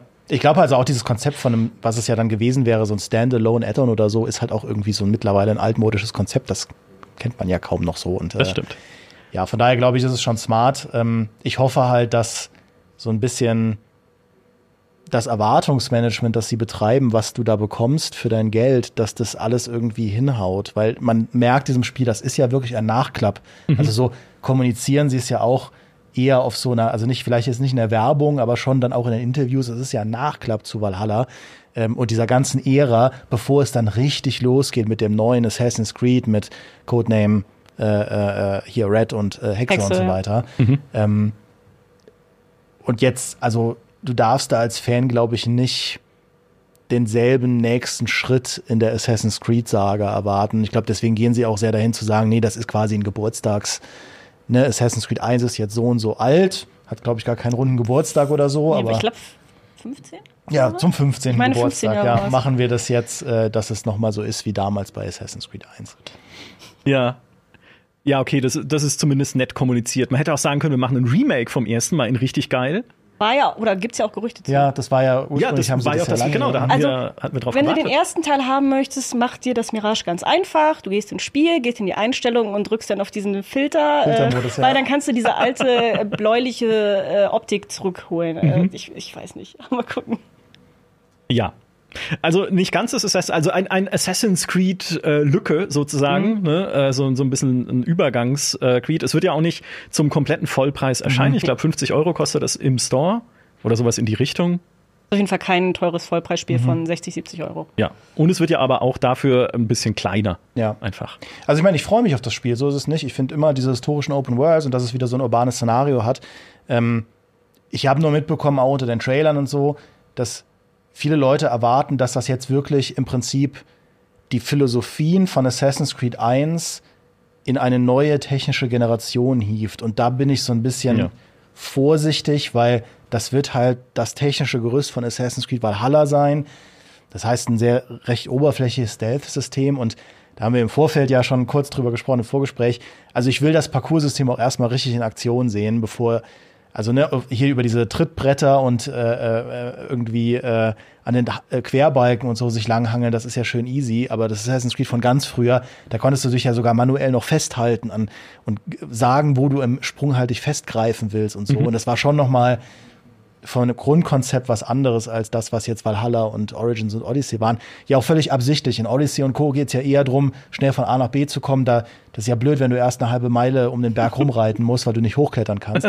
Also es hatte durchaus Sinn, aber ähm, ja, also ich mahne da so ein bisschen davor, die Erwartungen nicht zu hoch zu schrauben, dass das jetzt wirklich Assassin's Creed Unity Level an urbanem Parcours, Finesse-Zeugs wird, nur halt in einem mittelalterlichen Bagdad, sondern ich glaube, es wird ein bisschen ein getweaktes Valhalla mit vielleicht ein bisschen mehr Stealth und akrobatischen Kniffen äh, in einem mittelalterlichen Bagdad. Und das kann ja trotzdem auch cool sein. Mhm. Ähm, ja. ja. Also ich freue mich schon drauf, um dann bestimmt von der Story wieder enttäuscht zu werden. aber, aber ich fand auch den ersten Story-Trailer cool. Ich finde es irgendwie, dass Basim da anfängt und von den Assassinen gerettet wird und so. Das, man, das ist ja auch jetzt wieder eine richtige Assassinengeschichte. Also ich versuche da jetzt einfach optimistisch zu bleiben. Ja. Und der Djinn ist ja. drin. ja. Sie haben zwei andere Assassin's Creeds noch gezeigt auf dieser Ubisoft Forward. Assassin's Creed Nexus VR war bis dahin auch schon geleakt, natürlich, wie es ist eine Ubisoft-Show, natürlich ist es geleakt, ne? aber es ist ein VR-Ableger von Assassin's Creed, zu dem Leaks zufolge auch bereits ein Nachfolger in Entwicklung ist, bevor noch Nexus überhaupt erschienen ist. Das war das eine. Und das zweite, Codename Jade, das Mobile Assassin's Creed, wo ich sagen muss, sieht gar nicht so schlecht aus. Ein Mobile-Spiel, ja. Also ähm, ich muss dazu sagen, als ich es mir angeguckt habe, hatte ich natürlich leichte technische Probleme mit dem Internet. Also hat sich mein Player ein bisschen runtergeschraubt. Aber ähm, nachhinein, jetzt, wo ich es vorhin nochmal geschaut habe, ja, also für ein Mobile-Spiel sieht das schon ganz hübsch aus. Vor allem, wenn man bedenkt, dass es wirklich eine Open World sein soll. Ja. Ähm, ich meine, man muss natürlich dann schauen, wie warm werden die Geräte, aber man kann es ja dann auch irgendwie, äh, also nicht nur mit dem Tablet spielen, sondern, also ich denke mal, man kann ja auch einen Controller anschalten und mittlerweile kann man ja alles von, von Mobile auch auf dem Fernseher klatschen, ähm, dass man es dementsprechend auch so spielen kann. Nichtsdestotrotz ist dann ja die Hardware trotzdem der limitierende Faktor auf dem Handy oder auf dem, auf dem Tablet, mhm. ähm, die mittlerweile eine Menge reißen können. Aber also sagen wir es mal so, das, was man gesehen hat, sieht hübsch aus, aber wie gesagt, Open World, wenn man das dann spielt, äh, bin ich noch sehr gespannt, äh, wie gut es läuft. Ja. Also ich meine, äh, das ist eine absolute, ist eine absolute Sakrileg-Äußerung, weil man wie, wie totaler Boomer klingt. Aber ich bin so traurig, dass das fürs Handy kommt. es tut mir so leid. Ich bin absolut nicht die Zielgruppe von sowas. Ich kann nicht auf meinem Tablet, selbst auf meinem Tablet zocken, mir macht das keinen Spaß ich war, dafür spiele ich zu gern irgendwie auch großen. Das Szenario ist so cool. Ja. Dieses antike China-Szenario. Oh Gott, würde ich mir ein, ist falsch, ja, aber ein richtiges Assassin's Creed in diesem, in diesem Szenario wünschen. Also, ich sag mal so, wenn es ein Spiel gibt, das mich zu einem Mobile-Spieler machen könnte, dann dieses Codename Jade, weil ich diese Grundprämisse, wir haben ja kaum was gesehen vom ja. tatsächlichen Spiel, ja. Ähm, aber ich finde diese Grundprämisse so gut. Ich meine, zumindest so Spiele wie Genshin Impact haben ja gezeigt, dass du ja wirklich so ähm, Service-Games, wo du Leute irgendwie viel Zeit reinstecken wollen, die aber nicht irgendwie, äh, wie heißt das hier, äh, Candy Crush sind, ja. Mhm. Also, äh, dass du das ja machen kannst und technisch auch beeindruckend machen kannst. Gut, bei Genshin Impact rauchen auch die meisten Handys ab, aber ähm, Oh, hab ich Bock. Also ich hoffe, das wird gut. Ich hoffe, das wird gut. Ja. VR ich, interessiert mich nicht, aber das interessiert mich. Äh, zu VR kommen wir gleich. Ja. Äh, aber das ist ja genau einer der Trends, die es gerade gibt in diesem Mobile-Bereich. Und Genshin Impact ist ja der Vorreiter von diesem AAA Mobile. Ja. Ne? Also unser Mobile-Spiel ist jetzt nicht irgendwie äh, Match 3 im Assassin's Creed-Universum, sondern ein Assassin's Creed, ja, mit Abstrichen vielleicht irgendwo, aber wie ihr es auch auf dem PC oder auf den Konsolen erwarten würdet. Und ähm, das ist, also, es ist auch eine spannende Richtung, strategisch halt zu sagen, okay, wir gehen auch in diese AAA-Mobile-Richtung, weil auch das wieder und das ist auch der Gedanke, den ich habe bei Avatar und den ich habe bei Star Wars Outlaws. Ubisoft ist halt nicht nur jetzt so strategisch aufgestellt, dass sie sagen, wir betonen unsere großen Marken, ne? also wir Assassin's Creed, Far Cry, Tom Clancy, das sind die Dinger, zu denen wir in Zukunft noch mehr machen wollen und die stark sind, sondern wir positionieren uns auch als sozusagen Auftragsentwickler für große Partner. Mhm. Ne, schaut mal, wir arbeiten mit Disney zusammen, wir arbeiten mit James Cameron zusammen und wer weiß, wer als nächstes kommt. Und wir können euch nicht nur Open Worlds bauen, die jetzt dann halt im Fall von Avatar auch schon eine Weile dauern. Ne? Also die arbeiten ja auch schon geraume Zeit dran, aber immerhin, ne? also sie können halt äh, coole Open-World-Spiele bauen, auch auf dem Handy. Ne, weil das ist ja auch einer dieser Trends, liebe Partner. Und wenn dann halt Disney kommt und sagt, hey, Star Wars Outlaws äh, war ganz cool, mach doch als nächstes ein Open-World-Spiel zu Frozen. Ja. auf dem Handy. Keine Ahnung. Ne? Aber das ist halt, ich glaube, das ist schon auch Teil ihrer Strategie zu sagen, diese Partnerschaften sind wichtig für sie, weil man damit ja auch ein bisschen Risiko abgibt. Einfach, ne? Dann ist es halt geteiltes Risiko. Disney ist, hängt mit drin bei Star Wars Outlaws, wird das sicher auch noch mit bewerben können und sie müssen nicht komplett alleine dastehen mit ja, ihrem Open World Game. Ich denke, Tencent wird äh, auch ganz interessant schauen, die ja mit 49 Prozent dann in der Guimont Brüdergesellschaft da mhm. drin hängen, äh, wenn äh, es ein erfolgreiches Mobile Assassin's Creed in China gibt. Ähm, gibt, glaube ich, schlechtere, schlechtere Sales Pitches, die man machen kann, um sich neue Märkte zu erschließen. Richtig. So, VR. Annika, warum machen die noch VR? Gute Frage. Ähm, nee, also äh, das, das Nexus, das kommt ja jetzt für die MetaQuest ähm, 2, beziehungsweise auch 3 und Pro. Mhm. Und das ist ja quasi, also die MetaQuest 2 ist ja quasi, ich würde mal sagen, das Headset, ähm, auf dem, also auf dem Markt, was am meisten verkauft wurde, weil es am zugänglichsten ist. Man braucht kein Kabel. Ähm, es ist relativ günstig. Ich, muss ich jetzt lügen, um die 300, 400 Euro. Ähm, und dementsprechend ist das natürlich jetzt das Headset, was am sinnvollsten wirkt, mhm. um da zu experimentieren. Äh, um da einen Fuß reinzukriegen. Natürlich dann mit einer großen Marke wie, wie äh, Assassin's Creed. Sowas wie Splinter Cell haben sie ja abgesägt wo ich noch hinterher traue, aber gut. Ja. Äh, ist halt Splinter Cell. Ähm. ja, das wird immer abgesägt, egal was ist. das Remake kommt, äh, nicht Remake, das neue Splinter Cell kommt noch, da glaube ich mhm. dran. Ja, ja. Irgendwann. Mhm. Irgendwann. Äh, äh, ich hoffe, ich hoffe. Ähm, ja, dementsprechend also so wieder dieser Bereich zum Experimentieren, damit man nicht äh, nachher hinterherhängt, wenn irgendwann äh, das Ding doch groß wird. Ich meine, man sieht ja jetzt, also keinen großen Ausschwung, aber mit der PlayStation VR 2, ähm, dass da sich so jetzt ein bisschen wieder ein bisschen was tut. Mhm. Und ich meine, klar, ähm, das Nexus kommt jetzt nur quasi für Meta-Headsets, äh, weil äh, Facebook da ja auch äh, sein Geld reingesteckt hat. Aber es ist ja nicht ausgeschlossen, dass es irgendwann auch noch für andere Headsets kommt und dementsprechend dann wird es auch irgendwann ein bisschen größer und das ist halt so so ein kleines Ding nebenbei, auf, ich will jetzt nicht sagen Fanservice, aber ähm, so, um da einen Fuß reinzukriegen. Ja. So wirkt es für mich. Und ich meine, wenn man sich das anguckt, äh, allein diese, dieser ähm, dieser Claim, so dieses, so das immersivste Assassin's Creed, was man ja je spielen konnte oder kann. Also wirklich, dass man sich wirklich wie ein kompletter Assassine fühlt, Ego-Perspektive, wenn man den, den Bogen ausrüstet, muss man rübergreifen, spannen. Man äh, hat eine 360-Grad-Welt, äh, wo man klettert. Man kann auch diesen Leap of äh, Faith, also diesen mhm. Sprung machen in der Ego-Sicht, äh, wo mir jetzt schon schlecht wird. ähm, also das klingt halt schon wirklich spektakulär, vor allem wenn man Fan der Reihe ist, dass man sich denkt, ey, das einmal so mitzuerleben. Ähm, also wenn sie ein Experiment wagen in die Richtung, dann ergibt sich natürlich Assassin's Creed als, als logisch heraus. Also das ja. wäre dann auch das Erste, was ich machen würde. Ja, ich hoffe, dass es auch immer noch ein bisschen Ausdruck ist von dem, was Ubisoft ja früher eigentlich ausgezeichnet hat, dass sie äh, einerseits immer bei neuen Trends sehr früh am Start waren. Jetzt kann man sagen, Virtual Reality ist nicht ein neuer Trend da, äh, aber sie sind ja auch schon lange bei Virtual mhm. Reality unterwegs und dass sie aber ihren Teams auch intern immer noch kleine Experimente erlauben, weil das war ja auch eine der Stärken von Ubisoft, dass sie äh, gerade bei Ubisoft Montreal zum Beispiel diesen internen Mini-Inkubator hatten, also quasi eine ein, ein, ein, ein, einen Raum für dass sich kleine Entwicklerteams aus ihrem riesigen Ubisoft Montreal Studio zusammenfinden können, um an so Leidenschaftsprojekten zu arbeiten, ne? an so einem Valiant Hearts, an einem Child of Light, an einem From Dust oder so, was ja auch aber eingeschlafen ist so in den letzten Jahren, weil die dann eher Free-to-Play-Spiele gemacht haben, die dann eingestellt wurden oder sowas.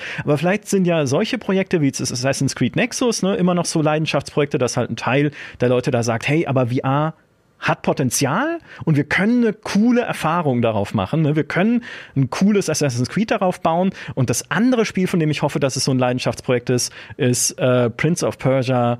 Und ich sage den Titel immer falsch: The Lost Crown. Ja. Das 2D Prince of Persia. Aber da haten Leute drüber. Ja, die Kommentare, also die, die äh, YouTube-Dislikes, wenn man das Plugin aktiviert hat, explodieren völlig. Also sind irgendwie 20.000 Dislikes bei, keine Ahnung, 8.000 Likes oder so. Also es ist richtig, richtig dicke Luft, wo ich sagen muss, ich finde es überraschend. Äh, Also es regen sich natürlich viele Leute auf, dass es irgendwie nicht das Prince of Persia ist, das sie erwartet haben und sagen dann, dass es total blöd ist, dass man nicht den Prinzen spielt, wo ich denke, ja, man spielt vielleicht nicht den Prinzen, aber man spielt einen der Unsterblichen. Das ist ja dieses historisch verbürgte Elite-Kommando des persischen. Also man spielt quasi ein Special Forces Navy SEAL. ist jetzt auch nicht so viel schlimmer als ein Prinz. Und in diesem 2008er Prince of Persia, dem jetzt jeder hinterher traut, was damals auch alle doof fanden, äh, diesem Cell-Shading Prince of Persia, hat man einen Abenteurer gespielt, der mit seinem Esel in der Wüste unterwegs war. Das war auch kein Prinz. Also ich finde, ich meine, ich bin der Erste, wenn das Spiel nachher schlecht wird, ähm, der sagt, okay, das Spiel ist schlecht. Aber ähm, mein Kollege, der Alex Bernhard, hat es ja auch in Montpellier schon gespielt und der meinte, das ist ein total cooles Metroidvania und ich finde, der Trailer illustriert auch ganz schön, Ja. dass es so aussieht. Und ja, dieser ganze Hip-Hop-Kram da im Trailer ist vielleicht nicht so das unmittelbarste, was einem einfallen würde von, für äh, ein Prince of Persia-Spiel. Aber ich denke mir, mein Gott, dann lass die Leute doch mal wieder kreativ sein. Also, ich weiß es nicht. Ich, also ich bin ja wirklich auch jemand, der Ubisoft kritisiert, aber auf der anderen Seite, wenn wir uns immer hinstellen und sagen, ja, aber das ist doch schon am Trailer, das sieht doch schon total blöd aus, ähm, dann, dann werden wir ja nie irgendwie äh, kreativ auch mal wieder diese Experimente erleben. Und ja, klar, das ist jetzt nicht das große neue Prince of Persia, aber es passt halt auch wieder in Ubisofts Strategie. Das ist ja auch das, was sie machen wollen, wo sie gesagt haben, okay, wir wissen, wir haben unsere Big Three Franchises, ja, Far Cry, Assassin's Creed und ähm, Tom Clancy. Aber wir haben ja auch noch diese kleinen Sachen wie Splinter Cell und so. Und wir wollen uns jetzt wieder mehr rantrauen, da so One-Shots zu machen. Ja, also wirklich so einzelne Spiele, wo wir sagen, hey, warum probieren wir nicht mal ein 2D Metroidvania Prince of Persia aus, wo ich sage, ja bitte. Weil wenn das die Leute kaufen, merkt Ubisoft, okay, diese Marke hat ja immer noch Traktion, Leute spielen gerne Prince of Persia. Lass uns vielleicht mal wieder auf einem Double-A-Niveau, oder das ist ja Double-A, aber auf einem Triple-A-Niveau ein Prince of Persia machen. Und dann hat man das halt wieder. Also ich würde zumindest behaupten oder sagen oder fordern, das jetzt nicht jetzt schon abzuwürgen, nur weil Hip-Hop im Trailer zu hören war. Ja, sehe ich ganz genauso. Also für mich sieht's auch aus einfach wie ein, ein spaßiges kleines Spiel, ja, im Prince of Persia-Universum. Vielleicht kommt ja doch mal irgendwann noch das Remake, aber dann in gescheit, ne? nicht in dem komischen veralteten Look, den wir letztes Mal gesehen haben. Das ist außer wie ein Downgrade. ähm, aber äh, für, also in der Zwischenzeit ist das doch erstmal ein schönes Experiment. So, jetzt hat Ubisoft aber noch was, ne? Weil das ist ja jetzt so ein bisschen, würde ich sagen, das ist so die, die eigene Indie-Sparte. Wir haben die AAA-Sachen erwähnt.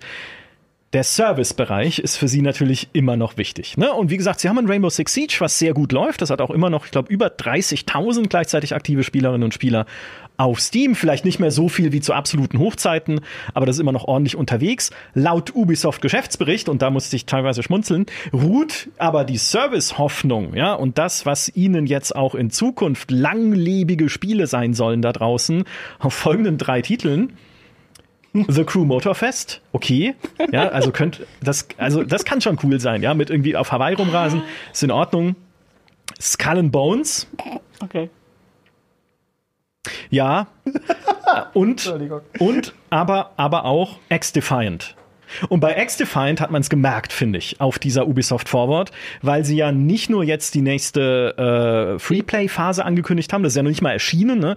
aber sie haben, sie sagen ja, es gab gutes Feedback aus der Beta, es wurde viel gespielt in der Beta, es wurde viel gestreamt und angeschaut in der Beta, weil es auch natürlich immer äh, viele Influencer gibt, die einfach neue Spiele suchen, die sie spielen können. Da hast du irgendwie keinen Bock mehr auf Apex Legends. Und leider ist noch keins der zwölf Ubisoft Battle Royale Spiele erschienen. Dann spielen wir halt äh, X-Defined und es macht Spaß. Ja, also da haben sie immerhin positive Signale gesehen. Und was ich sehr überraschend fand, ist ja, dass sie direkt dann auf der Ubisoft Forward gesagt haben, und hier ist auch unser Plan fürs erste Jahr. Und das ist ja ungewöhnlich. Ne? Das Spiel ist noch nicht mal draußen und trotzdem sagen sie schon, ein Jahr Support ist schon gesetzt. Also um einfach dieses, dieses Grundvertrauen äh, schon zu erzeugen. Ich weiß nicht, hast du es gespielt? Äh, nee, noch nicht. Ich bin leider nicht dazu gekommen. Aber ich habe es tatsächlich äh, auf, ausführlich verfolgt, weil ich mich darauf freue mittlerweile. Also ich war auch am Anfang, dachte ich mir, ja, also Ubisoft hat bei vielen dieser Spiele kein Händchen fürs Marketing, zumindest die ersten Trailer. Ich fand es auch sehr irritierend, da, als sie es noch mit Tom Clancy und so weiter beworben haben. Aber das, was es ja jetzt im Prinzip ist, ist Call of Duty wie früher. Ja, und das ist schon eine smart, nicht nur eine smarte Nische, sondern auch was, was es so selten gibt. Es gibt wenige Free-to-Play Call of Duties, die, sage ich mal, auch qualitativ gut genug sind, eine Chance zu haben, erfolgreich zu sein. Und von dem, was ich von dem Spiel gesehen hat, habe, hat es das. Es arbeiten ja auch, glaube ich, Ex-Call of Duty-Leute da dran. Ähm, also tatsächlich, und ich finde es auch irgendwo mutig zu sagen, nee, wir machen kein Battle Royale, sondern mhm. wir machen einen PvP-Shooter, enge Infanterie-Maps, ohne viel Schnörkel drum und dran, natürlich mit Skins und Battle Pass und so. Äh, wir versprechen euch, wir liefern da viele Maps und so, ja, und einfach, also es könnte einfach ein sehr solides Ding werden, weil es sich auf das Richtige konzentriert. Es will einfach eine coole Spielerfahrung bieten, die Spaß macht. Ähm, und jetzt auch nicht kommt mit, wir haben auch Ingame-Streaming-Features, dass ihr das direkt bei Twitch teilen könnt und so weiter, wie es halt ein Hyperscape gemacht hat. Ja, sondern einfach, oh, ey, Hyperscape. ihr habt mal wieder Bock auf einen launigen Shooter wie früher, einfach euch mit Kumpels da um die Ohren äh, schießen und äh, reinsteigen, Rank spielen und äh, Spaß haben und neue Skins freischalten. Bitteschön, ist kostenlos, habt Spaß. Ja. Ähm, also ich freue mich da sehr drauf und äh, ich kann mir auch vorstellen, dass es Traktion gewinnen könnte. Danke, dass du Erinnerung an Hyperscape nochmal geweckt hast. Das war auch schon ein bisschen verdrängt und vergessen. Was mit Skull Bones? Hast du nicht mal, du, du hast doch auch recht viel Skull Bones schon gespielt, glaube ja. ich, auch vor Jahren schon. Ja, das, äh, also sie haben, sie, es, hat, es hat ja stattgefunden. Es gab ja, es gab ja diesen Gesang. Es wurde gesungen, ja. Ja, es wurde gesungen. Nein, also es ist eigentlich gar nicht zum Lachen, weil ich glaube, die, also die armen Leute, die an diesem Spiel arbeiten, ja. das ist ja, äh, da merkt man auch wieder, Ubisoft reagiert ja auf Feedback. Ich, also ich weiß nicht, was sie sich erwartet haben, aber ich kann mir durchaus vorstellen, dass es sehr irritierend war, dass auch diese neue Iteration von Skull and Bones nach Jahren des, wir entwickeln dieses Spiel quasi nochmal neu, das gleiche negative Feedback bekommen hat wie damals, 2018. Uff, also ich habe keine Ahnung, wann und wie dieses Spiel noch rauskommen soll, weil sie glauben ja offenbar selbst nicht nee, dran. Nee, glaube ich auch nicht. Also man merkt auch, wie kurz sie es gezeigt haben, dass es quasi so wir müssen es quasi rausbringen. Also weil, weil Ubisoft Singapur, die das entwickeln, die haben halt so einen Vertrag mit äh, der Regierung. Ähm, von Singapur und dementsprechend müssen sie es rausbringen. Ach, das wusste ich gar nicht. Doch, also die, die können es nicht absägen. Und das die ist Regierung ja, von Singapur ja, ist schuld dran, dass wir es Skull Bones spielen Ja, also müssen. quasi schon. Also äh, sie dürfen es halt nicht absägen und ich stelle mir das richtig mies vor als äh, Entwicklerin oder Entwickler in diesem Team. Äh, du merkst halt, Ubisoft hat da nicht so dieses Vertrauen und denkt sich, ey, wann kommt das denn nicht raus? Dann können wir es abhaken, tschüss. Also so wirkt es auf mich. Ähm, und, und dann musst du da aber sitzen und das weiterentwickeln und dann kriegst du dieses negative Feedback und oh, das stelle ich mir echt nicht geil vor. Ja, es gab ja sogar mal jemanden aus dem Studio, der, äh, glaube ich, oder eine Person, die halt anonym gesagt hat, Alter, an Skull Bones zu arbeiten ist die Hölle. Ja, die Hölle. Und es war auch jemand, der, äh, der dann gesagt hat, ja, aber ich habe damit super Enthusiasmus angefangen, weil ich liebe halt Seeschlachten und ich liebe Assassin's Creed äh, hier Black, Black Flag. Flag.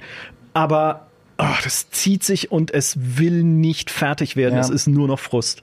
Und man wusste, man weiß ja inzwischen auch, dass teilweise ja die äh, Person an der Spitze des Teams gewechselt hat, ne? Game Director, Game Direktorin mehrfach ausgetauscht wurde und jede neue Person, die dann reinkam, hat wieder eine neue Version, wie, äh, Vision, wie das Spiel sein soll. Und du wirst halt wahnsinnig dann natürlich, wenn du es auch ständig so ändern musst. Es muss einfach nur, nur enden irgendwie, glaube ich. Und du merkst, das ist eins dieser Spiele, wo ganz früh eine falsche Entscheidung getroffen mhm. wurde, nämlich in dieser Grundprämisse, wir setzen nur auf diese Schiffsschlachten und das alles. Und du merkst ja, also das war ja wirklich das Unisono, das Feedback nach der ersten Iteration und der zweiten Iteration. Warum bricht dieses Spiel ab, wenn ich anfange zu entern? Mhm. Warum bricht dieses Spiel ab, wenn ich irgendwie einen Schatz erkunde oder so? Es fühlt sich so unintuitiv und unorganisch an, dass du nur in diesen Hub-Welten da rumlaufen kannst, um deine Skins zu zeigen das ist, finde ich, so eine fundamental falsche Entscheidung. Ich kann mir sehr gut vorstellen, wie das halt auf dem Papier gut aussieht, dass man sagt, wir wollen uns wirklich auf diesen einen Part fokussieren, coole Schiffs Schiffsschlachten liefern. Und vielleicht tut es das ja auch. Vielleicht tun wir dem Spiel auch Unrecht. Vielleicht sind diese Schiffsschlachten sehr cool. Aber es geht, glaube ich, sehr an dem vorbei, was die Leute sich unter dieser Piratenfantasie auch nach einem Black Flag wünschen. Also ist auch, geht auch mir so, oder? Also ich, hätte total Bock, einfach nochmal Assassin's Creed Black Flag ohne den ganzen Assassinenballers zu spielen in diesem indischen Ozean-Szenario. Da wäre ich sofort dabei. Das könnte sogar spielmechanisch nah an dem sein, was es früher war, oder? Also ich habe keine Piratenfantasie, aber ich kann Ach, stimmt, ja, du magst ja keine ja, Piraten. Ja, ich habe eine Anti-Piratenfantasie. Ja, ja, ich will eigentlich die Navy spielen in dem Spiel und alle anderen, die da Piraten spielen, einfach versenken. Das wäre das wär mein, äh, mein Traumspiel. Kommt dann vielleicht als DLC, aber erst 2030. Egal. Glaubt ihr, diese Service-Game-Offensive, oder was heißt Offensive? Sie sind ja schon äh, aktiv in dem Bereich, aber jetzt halt mit The Crew Motorfest, X-Define und Skull and Bones. Ähm, meinst du, das ist, das ist ein, also, ich sag mal, also, es, also, ich meine, ja, ein Schritt in die richtige Richtung ist vielleicht na, aber das wird was? Ich, ich glaube, der Gedanke ist gut, die Umsetzung mh, mm, weniger. Mhm. Also, wie gesagt, Skull and Bones, glaube ich, äh, wird äh, kentern. Nee, sinken heißt es. Ähm, beides, beides gut. Ja, stimmt. Ja, äh, also das, das Thema wird irgendwann äh, oder schnell, schnell äh, ja, vorbei sein. Ähm, Xifine kann ich mir vorstellen, dass es schon funktionieren wird.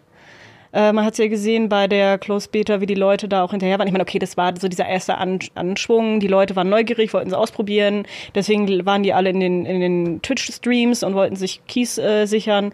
Das heißt nicht, dass es am Ende, also dass das Interesse so bleibt.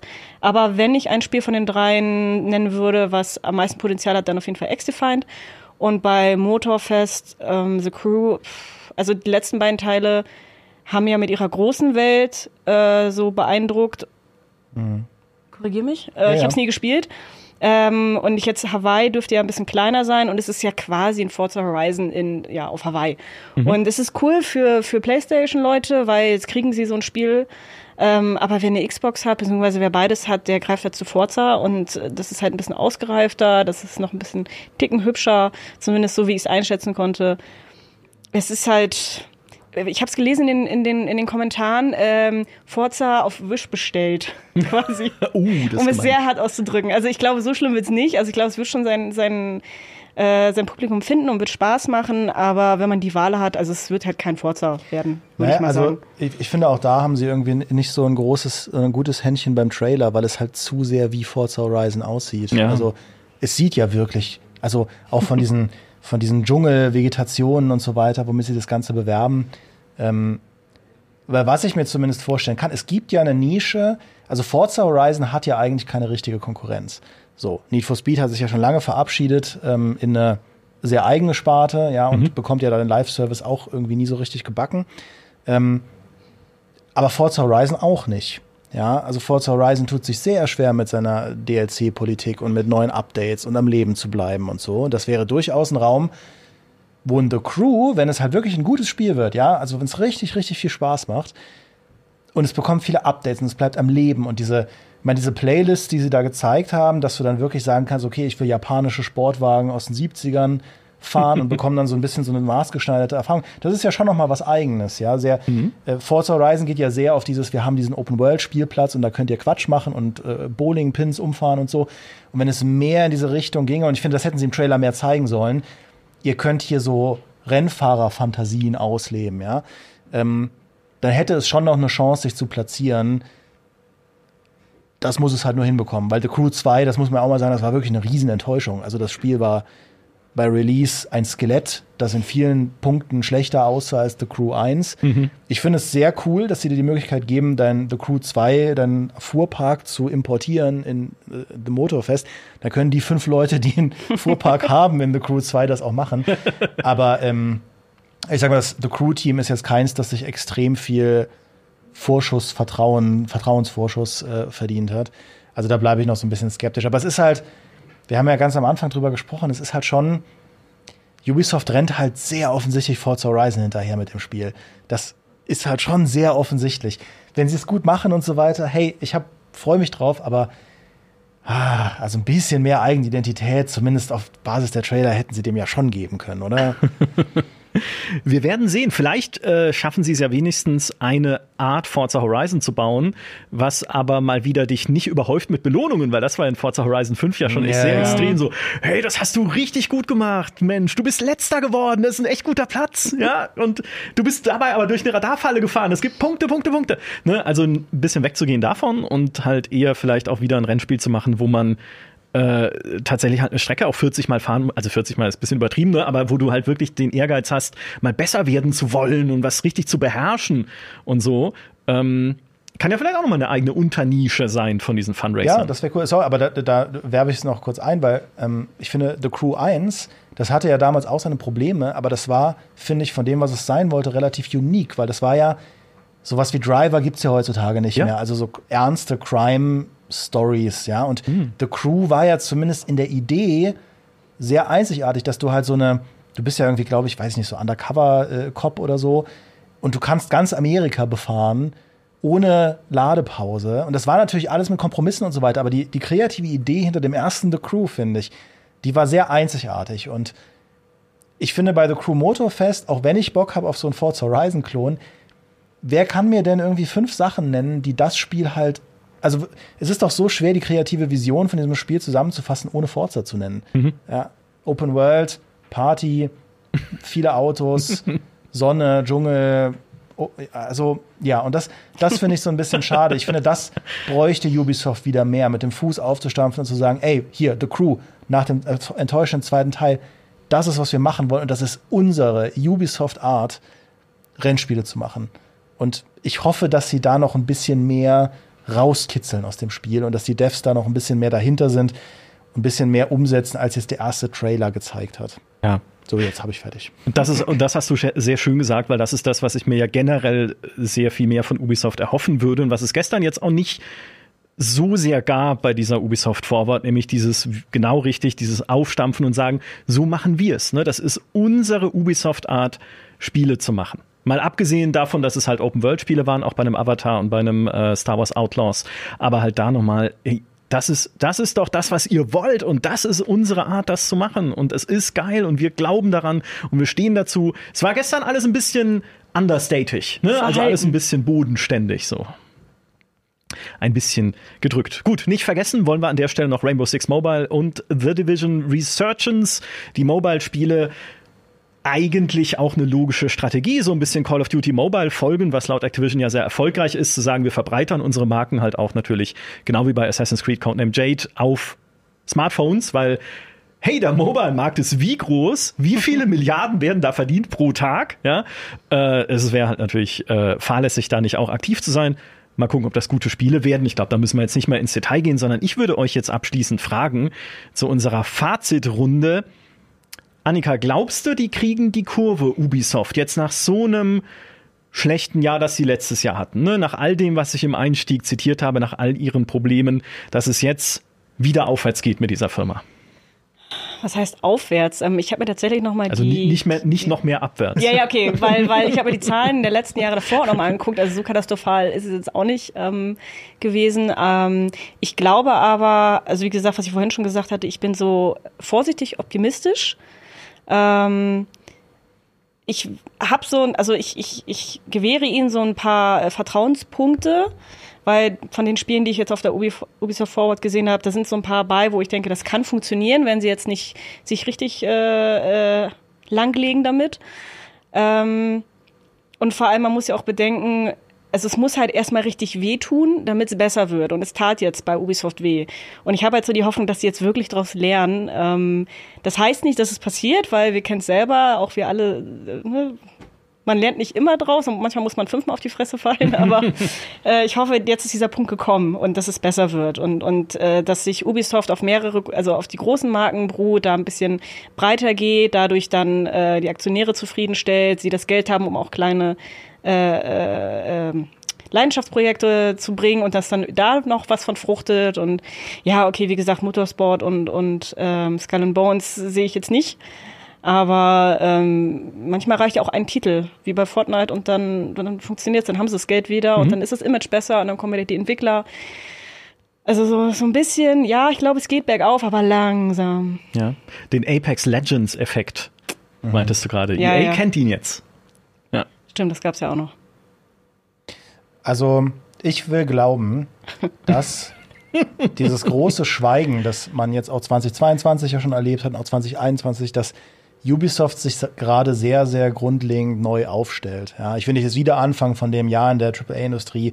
Es ist ein Kahn und Dinge ändern sich langsam, aber es, es ist ja im Kern so. Ja, diese große Assassin's Creed-Strategie, da werden wir wahrscheinlich erst 2024, also eher 2025 die ersten richtigen Ergebnisse von sehen. Also ne, Codename äh, äh, Red und, und Hexe und so weiter, diese Assassin's Creeds, die parallel existieren sollen. Was mit Splinter Cell passiert? Was, Ja. was ist eigentlich dieses ganze, also dieses Prince of Persia Spiel ist ja nur ein erster Tropfen von dem, was sie eigentlich zeigen wollen, im Sinne von, wir machen mit unseren alten Marken noch was.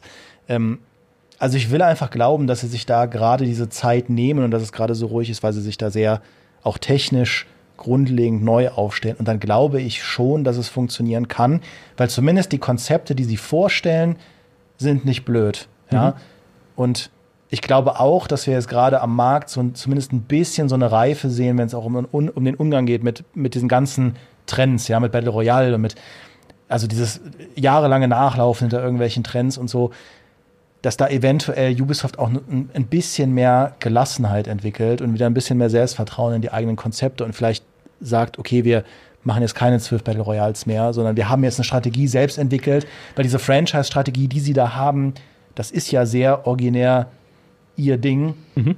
Und wir wollen zum Beispiel, dass Assassin's Creed ein eigenes Hobby werden kann, wo sich möglichst viele Menschen in allen Demografien irgendwo aufgehoben fühlen. Und wenn das hinhaut, dann ist das ja eigentlich eine schöne Vision. Es muss halt nur hinhauen und äh, da kann noch viel schiefgehen, aber es kann auch funktionieren. Ja. Ich habe zum Abschluss noch zwei Ängste und eine Hoffnung weil ich mich vorhin noch kurz mit Human unterhalten habe, mit dem Unternehmensberater, mit dem wir auch regelmäßig podcasten. Und der meinte, Ubisoft ist ja noch in einer sehr speziellen Situation, auch deshalb, weil es kein klassisches von einem Manager geführtes Unternehmen ist, den man sich irgendwie extern einkauft, wie der Andrew Wilson bei Electronic Arts oder auch wie ein Bobby Kotick, obwohl der seit Urzeiten bei Activision ist. Activision ist nicht seine Firma. Aber Ubisoft ist gegründet worden von Yves Gilmour, sein gründergeführtes Unternehmen.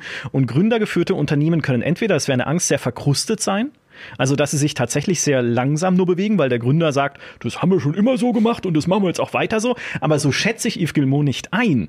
Auch nach all den Veränderungen der letzten Jahre.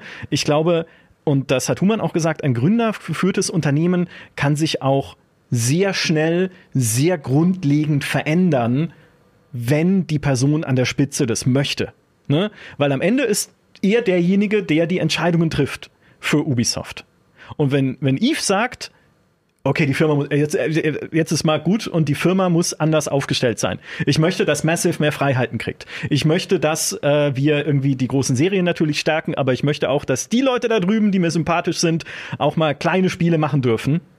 Keine Ahnung, ob er das so macht, aber ehrlich gesagt, da kommt Ubisoft doch her. Ne? Auch damals mhm. haben sie entschieden, ein Rayman zu machen, einen 2D-Jump'n'Run für die PlayStation 1, wo alle gesagt haben, warum macht ihr 2D-Spiele für eine Konsole, die auf 3D ausgelegt ist? Bam, Millionenseller. Ja, riesiger Erfolg hat Ubisoft überhaupt erst zu dem werden lassen, was es heute ist. Also diesen Geist wiederzubringen und wiederzuwecken, es kann vielleicht sehr schnell und sehr radikal gehen, wenn Yves Gilmour dahinter ist. Das ist die Hoffnung, aber ich schließe trotzdem mit einer Angst, weil ich so ein, äh, so ein pessimistischer und negativer Mensch bin. Yves Gilmour wird im Juli 63 Jahre alt. Und ja, es gibt auch gerade Gründer, die halt bis ins hohe Alter in ihrer Firma bleiben und die weiterführen, aber weiß man's? Ne? Also, ich, keine Ahnung, wie es ihm gesundheitlich geht, aber ob er nicht doch mal sagt, hier irgendwie, jetzt setze ich mich zur Ruhe und gehe an die Côte d'Azur und genieße mein Leben und habe keinen Bock mehr auf diese ganze Gaming-Bubble. Und was passiert dann? Weil wenn jemand, der so wichtig ist und so zentral auch in diesem Unternehmen halt sitzt und schon immer sitzt, wenn der plötzlich weg wäre, dann kann das ein gigantisches schwarzes Loch werden. Also dann kann wirklich sehr viel kaputt gehen, es kann ein Vakuum entstehen, selbst wenn er natürlich eine Nachfolge bestimmt in irgendeiner Form. Es, wenn man so wichtig war für so lange Zeit, ist danach erstmal äh, äh, Chaos. Ja, es ist wie wenn, wenn äh, der König stirbt und dann kämpfen erstmal die Warlords um, die, um das Reich und teilen es auf. So ein bisschen, das ist eine große Gefahr. Und wer dann halt in die Bresche springen könnte, weil sie jetzt auch schon beteiligt sind, du hast vorhin schon gesagt, an dieser Gilmo-Brüdergesellschaft, ist Tencent. Und ich glaube, Ubisoft wäre eine spannende Beute für Tencent, weil Tencent natürlich im Mobile- und Service-Bereich sehr stark ist, aber im AAA-Bereich haben die halt gar nichts. Und da könnten Sie natürlich sagen, wäre Ubisoft für uns ein spannender Übernahmekandidat, weil wir uns damit ja auch diese ganze Open World und AAA Entwicklungsstruktur der weltweit vernetzten Studios einfach einverleiben könnten. Billig wäre es wahrscheinlich nicht, aber eine Möglichkeit, wie die Zukunft von Ubisoft aussehe. Solange Yves Gilmour an der Spitze ist, glaube ich da nicht dran. Also da ist, er war ja auch derjenige, der bei dieser Vivendi-Übernahmeschlacht mhm. gesagt hat, wir bleiben jetzt unabhängig, ich verkaufe das nicht. Ich will hier meine eigenen Entscheidungen treffen können, auch wenn sie schlecht sind. Und das waren sie auch zum Teil. Ja, siehe unter anderem die Skandale und so weiter. Äh, nichtsdestotrotz, wenn er irgendwann weg sein sollte, aus welchen Gründen auch immer, also wenn das nicht mehr familiengeführt ist, wird man sehen, wer sich's schnappt oder wie es mit Ubisoft weitergeht. Das war's äh, von, unserem, von unserer Ubisoft-Analyse hier nach der Ubisoft Forward. Ich sage vielen Dank, ihr beiden. Das war mega ausführlich. Hat sehr viel Spaß gemacht. Ja, hat mir auch cool, Spaß gemacht. Dankeschön. Ja, mir auch.